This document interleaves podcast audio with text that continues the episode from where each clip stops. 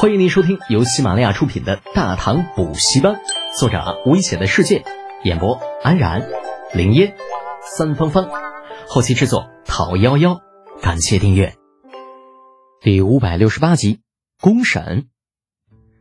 不多时，镣铐声响起，朱茂才打头，朱茂文四肢，接下来便是朱家二代、三代。一干人等十余位，皆是被带上了县衙大堂，将原本就不怎么大的县衙挤了个满满当当。李浩坐在窦修文左侧下手，扫过朱家众人。十天的时间，曾经不可一世的朱家老少变得憔悴不堪，唯一不变的是看向自己时眼中那刻骨铭心的仇恨。李浩无所谓的耸耸肩膀，丝毫没有将这一切放在心上。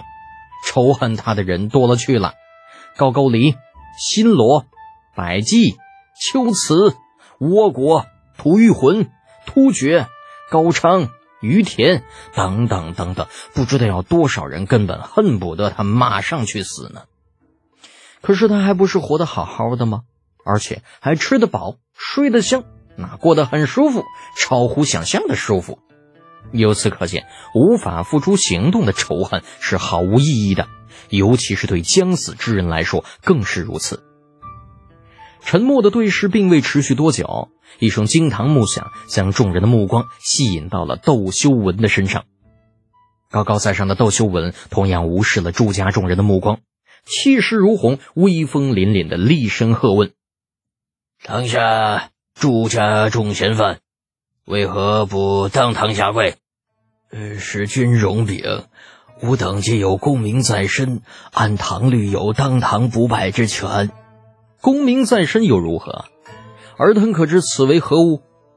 看不惯有人在自己面前装犊子，李浩把龙泉剑往桌上一拍。朱茂才这个时候已知自己命不久矣，哪里还会惧怕李浩嘛？冷笑一声：“ 一柄破剑罢了，李侯。”莫非想要屈打成招不成？屈打成招不至于。本侯今日只是陪审，那，嗯，打不打你们呢？还要看窦氏君的态度。李浩突然露出一笑。不过，你侮辱当今天子佩剑的事情，本侯现在却是要与你说道说道。天天天子佩剑，开什么玩笑？这天子佩剑什么时候都这么不值钱了？随便什么人都能拿出来炫耀吗？再次打量了一眼李浩桌上的连翘长剑，朱茂才愈发肯定对方是在骗自己。切，李德简，你这是乱臣贼子，硬将一柄破剑说成是当今圣上的佩剑，真当这大唐之上没有识货之人吗？安静。县衙大堂之上，除了朱家人义愤填膺的怒斥声，所有人都用看傻子一样的眼神盯着朱茂才。天子佩剑，他们的确没有见过，可是他们相信李浩绝对不敢在这方面撒谎，哪怕他深得李二信任，也不敢随意拿出一把剑来冒充当今皇帝陛下的佩剑，这绝对不能，这可是意图谋反的大罪。以李浩如今受宠的程度来说，他根本就没有必要冒这个险。大堂上异常的气氛，让朱茂才慢慢察觉到了情况似乎超出自己的控制范围，眼神中渐渐露出了恐惧之色。天子佩剑如朕亲临，侮辱了天子佩剑，就等于是侮辱了李二。那如果说之前朱家犯下的事情能够判个斩监后，现在几乎可以立即执行了，连审都不用审的。巨大的压力之下。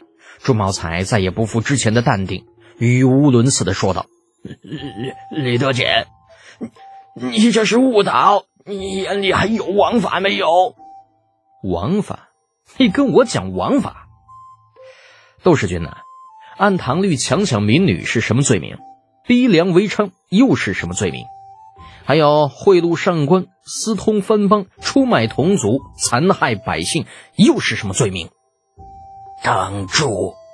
窦修文一字一顿道：“那么我建议，当堂废除朱家众人之前所有功名，可有人异议？没有。眼看着三言两语之间，朱家众人从原本的士人变成了庶民，朱茂才疯了一样对李浩咆哮道：‘李德简，你以为拿着天子佩剑便可以为所欲为吗？你以为你这样便能堵住天下庸庸众口吗？你，你说的不错，老子拿着天子佩剑就是可以为所欲为。你便是不服，又能如何呢？老子又没有让你服。李浩的声音冷得仿佛来自九幽地府，一句话便将朱茂才所有的希望全部打破，失魂落魄的瘫倒在地。对此，窦修文自然是喜闻乐见的。惊堂木再一拍，对堂外喊道：“传人证，让百姓入堂。”凌乱的脚步声响起，十余位龙门县的百姓自外面鱼贯而入。但见到朱家众人之后，嗯，其中一位老妇人疯了一样向朱家老二扑了上去，高声大喊：“朱老二，你还我女儿命来！”这突如其来的变故让所有人都是错愕不及。待到衙役们反应过来，将那老妇人拉开之后，朱老二脸上已经多了数道血痕，惊恐至极的往他爹朱茂才身后躲去。那老妇人在被拉开之后，已经哭得泣不成声。跪在地上，对窦修文、李浩、万德庸一个劲儿的磕头。大老爷，青天大老爷，请你们给民妇做主啊！朱家二老觊觎老夫女儿美色，半年前当街将我女儿掳入朱府，我家老伴上门要人，却被他们放狗咬得肠穿肚烂，回家不到半个时辰就去了。我女儿。被他们糟蹋了整整半个月，最后还被卖入勾栏。可怜他才十六岁，如花一般的年纪，最终受不了这份屈辱，四个月前悬梁自尽了。朱老二面色大变，用光秃秃的手掌指着老妇：“你你胡说！你女儿那贱妇根本就是自愿的，否则她在我家中有数不清的机会，为何不见她自尽？”分明就是他贪图我朱家富贵。李浩只听了几句，便听不下去了，也不管那陪审的身份了，拍案而起道：“给老子闭嘴！来人，把这货给老子拖出去打，打死为止。”李德简，你只是个陪审，你没有权利下这样的命令。窦世俊，窦世俊，救命啊！窦你大爷！朱老二，今天老子让你见识见识，什么叫做一招剑在手，便把令来行。先用你来打个样。窦修文嘴角抽了抽，感觉自己很无辜。我大爷招惹谁了？信不信我给我大爷写封信，让他天天去你家闹腾去？不过想想还是算了，就跟这么一二货，实在没有办法计较那么多。难道老子会告诉他，其实我爹是上任乔国公窦从，我大爷是窦轨，我家跟皇室其实是亲戚？哎，等等。这个关系好像有点乱，这亲戚关系到底应该从哪开始论嘞？从老头子那边，自己应该是皇帝的表哥，可是要是从堂哥那边算吧，那皇帝应该是自己个的小舅子。哎呀，算了，就智商有点跟不上了，还是不想了，先看那小子怎么折腾吧。那半残的朱老二这会儿早就被拖了下去。李浩带来的黑甲军士如狼似虎，根本没有给他任何反抗的机会，将其往县衙门前的台阶上一摁，抡起手臂粗的棍子，直接就开始打了。木头与皮肉亲密接触的声音啪啪啪的传来。开始的时候还能够听到这朱老二要死不活的惨叫声，但是十几二十棍子之后，外面便再也没有了声响。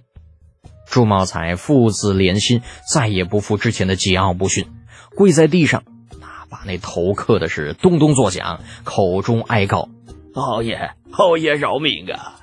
窦世君呐，看在以往的面子上，放小儿一马吧。”那如果朱茂才能够继续强硬下去，或许李浩还有心思跟他继续玩一玩。